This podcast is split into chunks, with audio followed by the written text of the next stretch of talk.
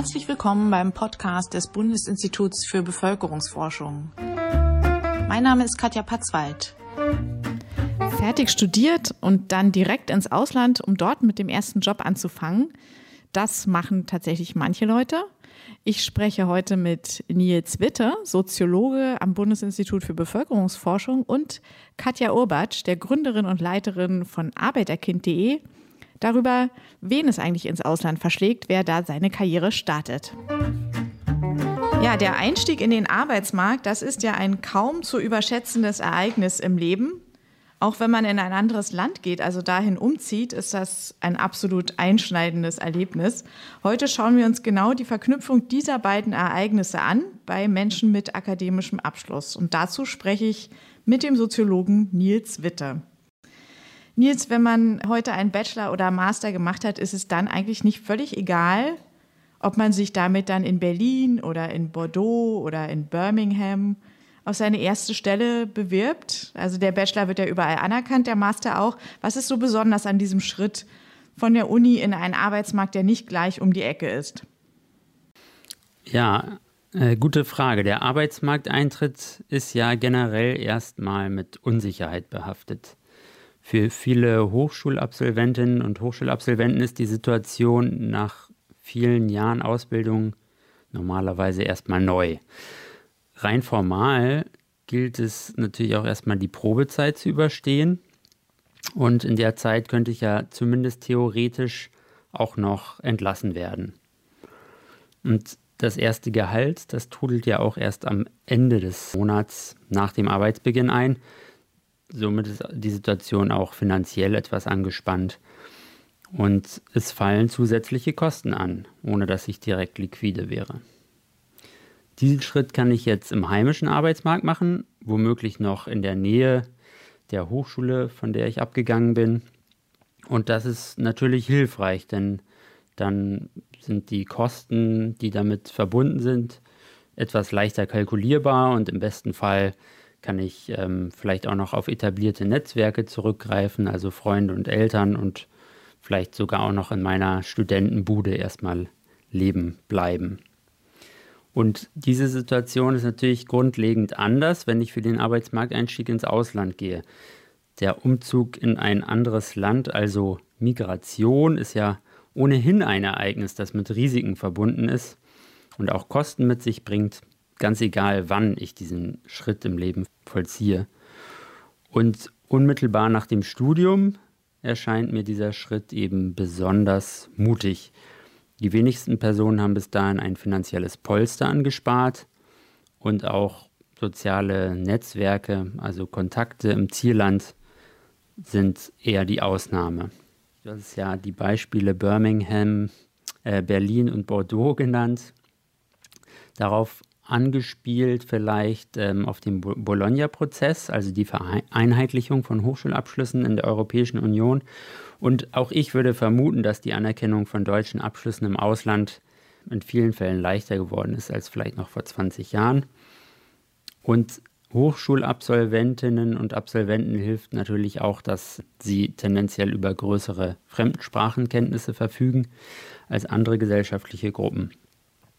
Nichtsdestotrotz, ähm, die Gründe, die ich genannt hatte, Kosten, äh, soziale Netzwerke, äh, zeigen, dass es eben auch für Absolventinnen und Absolventen deutscher Hochschulen kein leichter Schritt ist, den Arbeitsmarkteinstieg im Ausland zu wagen. Genau, den Bologna-Prozess, aber auch, dass wir heute schon so viel mobiler sind und viele Menschen als Studierende oder auch als Kinder und Schüler in solchen Städten auch mal gewesen sind.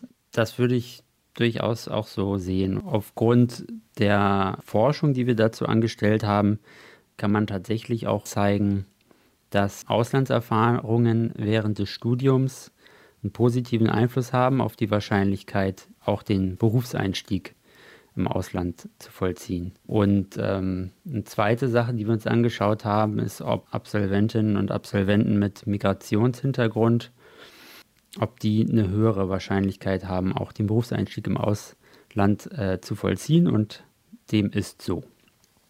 Naja, jetzt haben wir über den Berufsstart schon gesprochen. Natürlich ganz klar, Qualifikationen und Studium sind da absolut wesentlich. Deswegen macht man ja die Sache auch letzten Endes. Trotzdem spielt auch beim Berufsstart der familiäre Hintergrund für einen erfolgreichen Berufsstart also immer noch eine Rolle. Und das gilt auch bei der Frage, ob man im Ausland Fuß fassen kann. Und deswegen habt ihr tatsächlich auch vermutet, dass also Hochschulabsolventinnen und Absolventen aus akademischen Elternhäusern häufiger direkt im Ausland mit dem Berufsleben loslegen. Und hat sich diese Vermutung bestätigt? Ist das so? Vorab vielleicht mal kurz was zur Datenlage. Also was können wir überhaupt wissen darüber? Und bis vor kurzem wussten wir in der Tat sehr wenig über die Sozialstruktur international mobiler Deutscher. Also beispielsweise, wie alt sie sind und welchen Bildungsabschluss sie haben. Und deshalb haben wir am Bundesinstitut für Bevölkerungsforschung gemeinsam mit Kollegen von der Universität Duisburg-Essen international mobile Deutsche in einem Survey befragt. Und nur ein Teil der Personen in diesem Survey sind Berufseinsteiger, die unmittelbar vor dem Umzug ins Ausland in Deutschland studiert hatten. Und diese Daten haben wir jetzt mit Befragungsdaten deutscher Hochschulabsolventen zusammengespielt, die erhoben wurden am Deutschen Zentrum für Hochschul- und Wissenschaftsforschung DZHW in Hannover.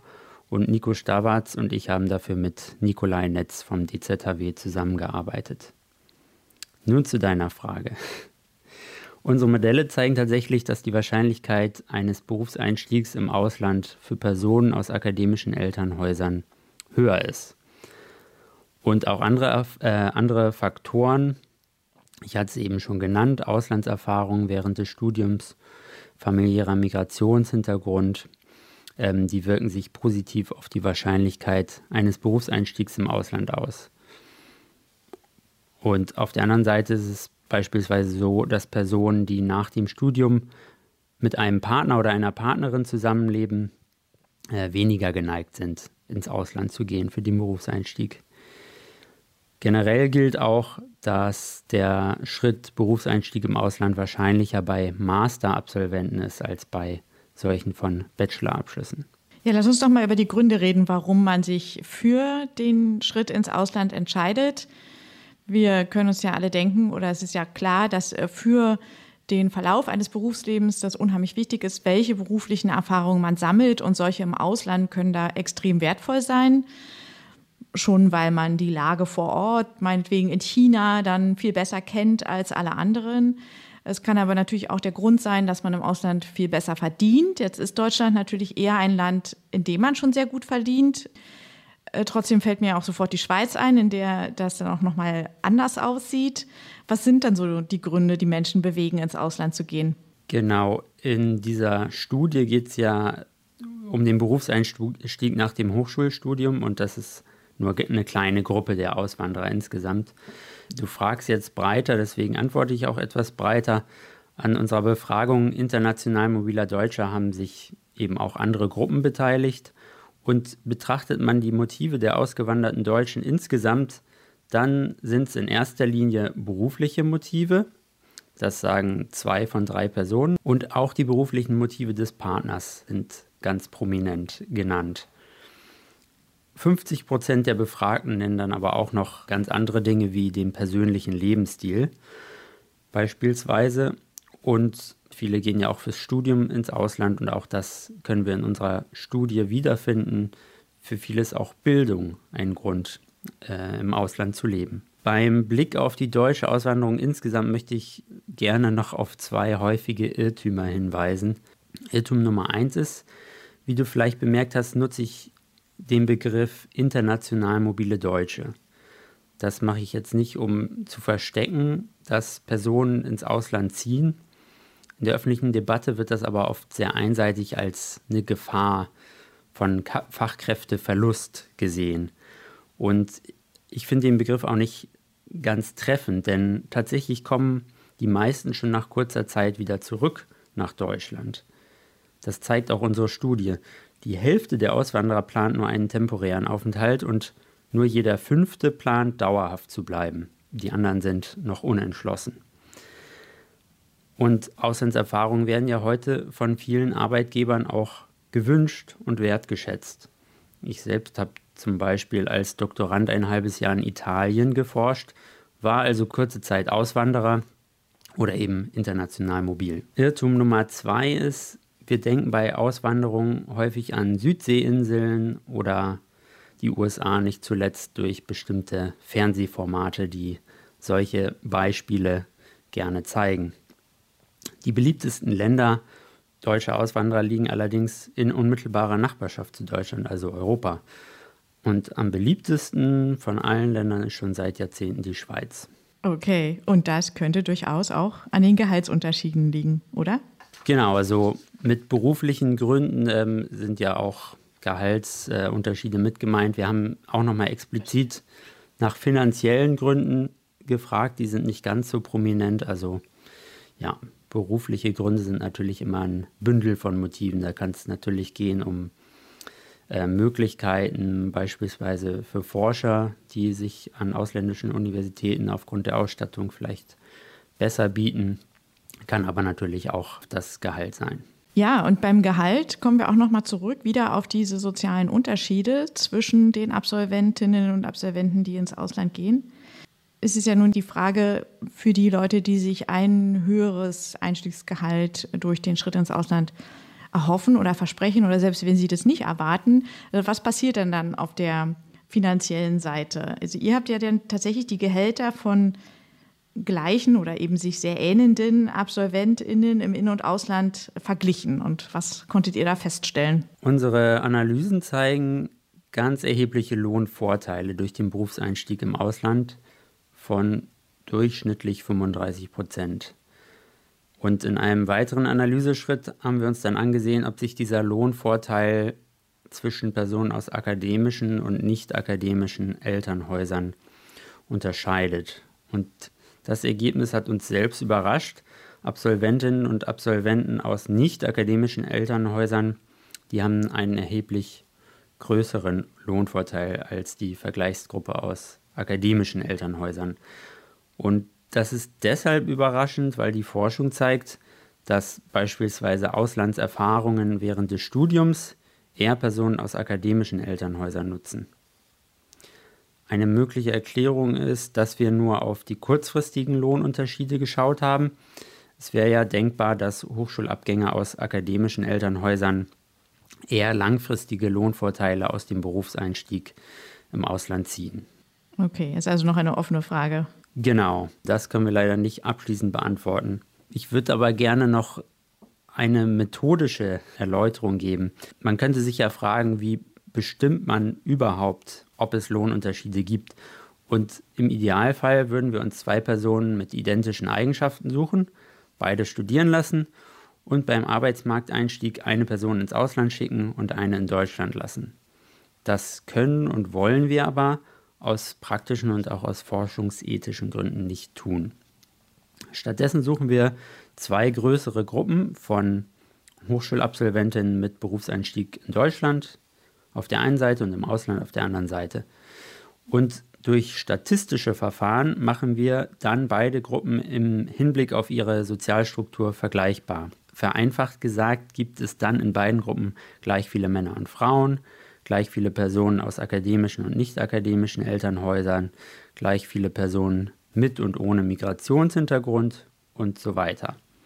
Wir vergleichen dann den Einstiegslohn bei ansonsten gleichen Eigenschaften zwischen denen, die im Ausland einsteigen und denen, die in Deutschland einsteigen.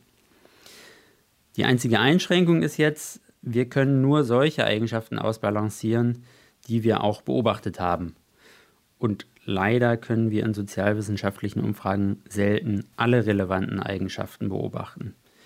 Wir konnten beispielsweise nichts über die Studienfächer der Hochschulabsolventinnen und Absolventen sagen. Unsere Befunde zum Berufseinstieg im Ausland sollten daher als ein erster Schritt auf ein Forschungsfeld verstanden werden, das bisher noch kaum bekannt war. Wir glauben nämlich, dass die Bedeutung dieses Phänomens in Zukunft noch stärker wird. Das sieht man beispielsweise, wenn man auf andere Länder mit schlechteren Arbeitsmarktperspektiven für Einsteiger schaut. So ist in Griechenland oder Litauen der Anteil von Arbeitsmarkteinstiegen im Ausland von Hochschulabsolventen bereits heute bei 20 Prozent, während er in Deutschland bisher bei unter 5 Prozent liegt. Ja, Nils, ich habe sofort Lust, jetzt auch wieder international mobil zu werden. Spontan wird es nicht gehen, aber ich danke dir erstmal sehr für diesen Einblick. Danke, Katja. Wenn wir über die sozialen Unterschiede beim Karrierestart speziell sprechen, dann sollten wir natürlich auch noch mal auf die Herkunft der Studierenden blicken. Wir wissen, dass so rund 21 Prozent aus nicht akademischem Haushalt kommen und 75 Prozent aber mit Akademikereltern beginnen ein Studium. Und außerdem ist es auch noch so, dass die erste Generation Studis häufiger abbricht. Dass Bildungschancen und Bildungsungerechtigkeit eben vererbt werden und wird und das aber nicht so bleiben soll, das ist seit 15 Jahren Anliegen von arbeiterkind.de die ihr unter der gleichnamigen Website findet. Mit der Gründerin und Leiterin Katja Obert spreche ich jetzt. Und falls jetzt jemand noch nicht von euch gehört hat, vielleicht könntest du euch mal in kurzen Sätzen vorstellen in wenigen Sätzen. Ja, ich bin selber die erste aus meiner Familie, die studiert hat. Deswegen habe ich Arbeiterkind.de vor 15 Jahren gegründet. Das war ein großer Überraschungserfolg. Ich wollte mich eigentlich nur ein bisschen ehrenamtlich engagieren und dann haben sich so viele Menschen gemeldet, die mitmachen wollten. Und jetzt sind wir eine größere Organisation und wir haben in ganz Deutschland 80 lokale Arbeiterkind.de Gruppen mit Ehrenamtlichen. Die sind größtenteils selber die ersten, die studieren oder studiert haben, aber nicht nur. Und äh, diese lokalen Gruppen engagieren sich vor Ort. Die gehen zum Beispiel in die Schulen, machen dort Informationsveranstaltungen, erzählen ihre eigene Bildungsgeschichte und wollen so Vorbilder sein und Mut zum Studium machen und auch so wichtige Informationen weitergeben zum Thema BAföG, Stipendien. All diese Informationen, die mir gefehlt haben, als ich damals in der Schule war. Und wir sind auch auf Bildungsmessen, wir sind an Hochschulen. Also mittlerweile geht das von der Schule übers Studium, sogar bis in den Berufseinstieg. Und wir haben auch Doktorandinnengruppen. Also das geht jetzt immer weiter. Wir sind so die größte Community in Deutschland für alle, die als Erste aus ihrer Familie studieren. Ja, wenn man einmal damit anfängt, merkt man wahrscheinlich an beiden Enden, geht, muss es immer noch weitergehen, nachbereiten und vorbereiten. Aber jetzt wollen wir noch mal speziell über Auslandsmobilität sprechen. An sich könnte man ja sagen, im Studium und auch wenn man den ersten Job antritt, ist es eigentlich eine ideale Zeit, um so eine Erfahrung zu machen, weil man wahrscheinlich die meisten noch keine Familie gegründet haben und weil man einfach noch nicht so gesettet ist in dem Job mit irgendwelchen Verpflichtungen. Trotzdem ist das jetzt leichter gesagt als getan. Also warum tun sich denn gerade Studierende schwer oder sehen es vielleicht auch nicht als ihre Priorität, die aus einem nicht akademischen Elternhaus kommen? Ja, zunächst einmal so, dass es ja schon sehr ungewöhnlich ist, für diese Zielgruppe überhaupt ein Studium anzugehen. Und dieses Studium äh, zu bewältigen erfolgreich ist schon eine große Herausforderung. Ne? Also das muss man ja finanzieren. Viele müssen ganz viel jobben nebenbei noch, haben BAföG und dann damit ja auch Schulden, was sie sehr belastet, haben mit dem Studienalltag zu tun, mit dem Habitus, der anders ist. Ne? Also sie sind schon sehr gut beschäftigt und ganz gut, ganz gut überlastet oder belastet. Und dann auf die Idee zu kommen, ins Ausland zu gehen und noch eine dann ist es natürlich noch eine Zusatzbelastung. Ne? Und das muss man auch erstmal alles organisieren, man muss wissen, wie das geht. Und dann kommt man auch aus einer Familie, die häufig auch sagt, also möglichst schnell Ausbildung machen und arbeiten und Geld verdienen. Ne? Das ist die Wertvorstellung. Und dann ist ja das Bild, dass man, wenn man ins Ausland geht, das Studium noch verlängert, dass es dann noch länger dauert, bis man fertig ist. Und auch in der Familie wird es häufig nicht so gesehen, dass das wirklich einen Mehrwert bietet. Also das wird dann häufig so gesehen, ja, willst du jetzt noch Urlaub machen? Oder was ist das denn jetzt hier für ein Luxus? Ne? Also sieh zu, dass du hier deine Ausbildung machst und schnell Geld verdienst. Und deswegen hängt da sehr viel dran. Und dann ist natürlich auch mit der Finanzierung nicht ganz einfach, wenn man nicht ein Sicherheitsnetz hat von zu Hause. Dann muss man vielleicht seine Wohnung untervermieten, man muss sich ums Ausland BAföG kümmern. Also da hängt einfach eine Menge dran. Es ist zum einen nicht selbstverständlich und zum anderen ist aber auch das Ganze zu organisieren natürlich nochmal ein wahnsinniger Kraftakt. Und kennst du denn aber Beispiele von auch vielleicht AbsolventInnen, die ihre Karriere dann tatsächlich doch gegen all diese Widerstände im Ausland begonnen haben? Oder waren die vielleicht auch positiv oder negativ überrascht, als Sie dann da waren, wo Sie hin wollten? Also ich war selber auch im Ausland. Ich hatte das Glück, dass ich ein DAD-Stipendium bekommen habe für die USA. Und da war ich neun Monate in, an der Boston University und das war äh, mit die beste Zeit meines Lebens. Aber es war eben auch nicht so einfach, das zu organisieren. Also auch mit diesem DAD-Stipendium. Ich musste mich da bewerben. Ich hatte von zu Hause keine Unterstützung. Auch hinterher in der Abwicklung war das nicht ganz unproblematisch. Also ich brauchte zum Beispiel jemanden, der für mich bürgt damit ich ein Visum kriege. Ich glaube, das waren damals 20.000 Euro oder so. Und ich hatte große Probleme in meiner Familie, jemanden zu finden, der für mich bürgt. Ähm, und daran wäre es fast gescheitert.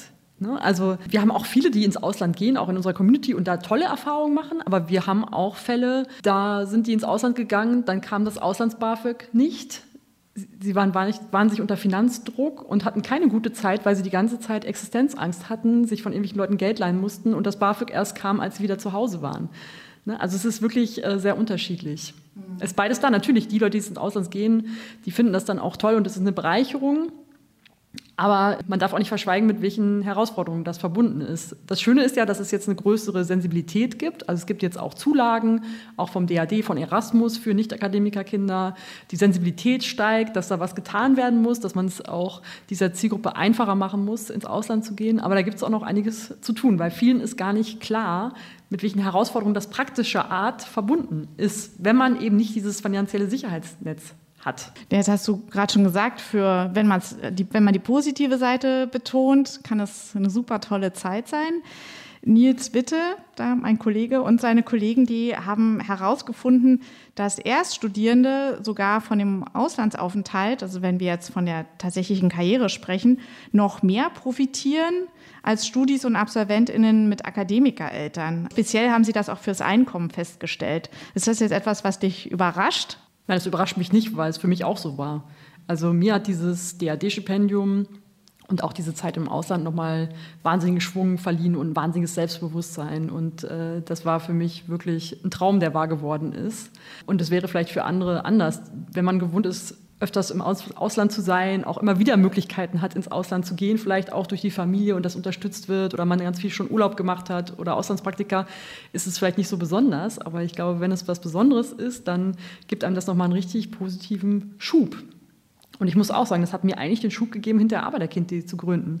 Weil als ich zurückkam, habe ich dann anderen geholfen, auch ein DAD-Stipendium zu bekommen. Also ich habe meine Bewerbungsunterlagen weitergegeben als Beispiel, habe erklärt, wie sowas funktioniert.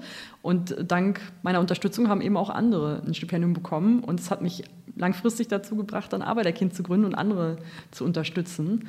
Also ich kann mir das schon sehr gut vorstellen. Das sind jetzt einige Beispiele, aber was könnt ihr denn als Initiative jetzt speziell machen, um Erststudierenden es zu ermöglichen, ins Ausland zu gehen oder sie dabei zu unterstützen, wenn sie den Wunsch haben? Also was wir machen, ist ja zum Beispiel in die Schule zu gehen und wir reden dann auch in den Schulen schon sehr früh darüber, dass äh, wir zum Teil ins Ausland gegangen sind. Ne? Also da sind ja immer verschiedene Ehrenamtliche mit dabei und auch immer welche, die im Ausland waren. Und die erzählen dann davon und wie toll das war. Aber auch vielleicht von den Sachen, die man beachten muss, dass man sich früh genug kümmern muss, dass man sich eigentlich ein Jahr vorher schon kümmern muss, dass es ein International Office gibt an den Hochschulen, dass es Programme gibt und Stipendien und Auslands-BAföG. Ne? Und das erzählen wir dann alles und fangen schon in der Schule an. Und wir arbeiten da eben vor allem mit Vorbildern, weil viele ja denken, ja, also ich studieren, nee, das ist ja gar nicht möglich, so mit meinem Hintergrund. Oder ich ins Ausland gehen zum Studium, das kann ich mir gar nicht vorstellen. Für Menschen wie mich ist das nicht vorgesehen. Und dann sagen wir, nee, hier ist ein Vorbild und das ist möglich und es ist auch für dich machbar und vorgesehen. Und wir versuchen da Mut zu machen und hinterher, wenn es konkret wird, natürlich auch praktisch zu unterstützen. Ne? Also wir haben auch ähm, eine große Community, auch online, und wir bieten auch regelmäßig Veranstaltungen an zum Thema auch ins Ausland gehen. Und da teilen eben diejenigen, die das schon gemacht haben, ihre Erfahrungen und geben Tipps es ist ja auch wirklich super beeindruckend, dass es tausende Ehrenamtliche gibt, die als Mentoren in der Weise auch aktiv sind. Dann kann das auch klappen. Mit der ja, und wir freuen uns auch immer über neue Ehrenamtliche. Wir haben zwar schon viele, aber natürlich gibt es da auch immer eine größere Fluktuation und äh, Menschen werden älter und die Prioritäten verschieben sich. Deswegen, wir freuen uns auch immer über neue Ehrenamtliche. Also DAAD und Erasmus geben schon Zuschläge.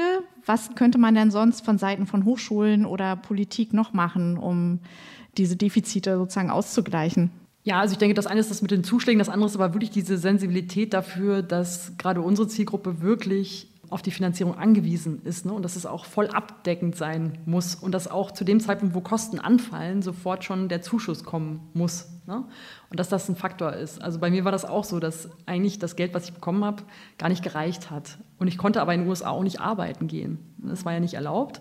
Also das war schon schwierig. Ne? Und also dieses, dieser Kostenfaktor, der ist wirklich wichtig und dass man den Leuten die Sicherheit gibt, dass die Kosten gedeckt sind und dass sie sich keine Sorgen machen müssen. Ich glaube, das ist wirklich wichtig. Und natürlich auch der bürokratische Aufwand, auch bei solchen Bewerbungen.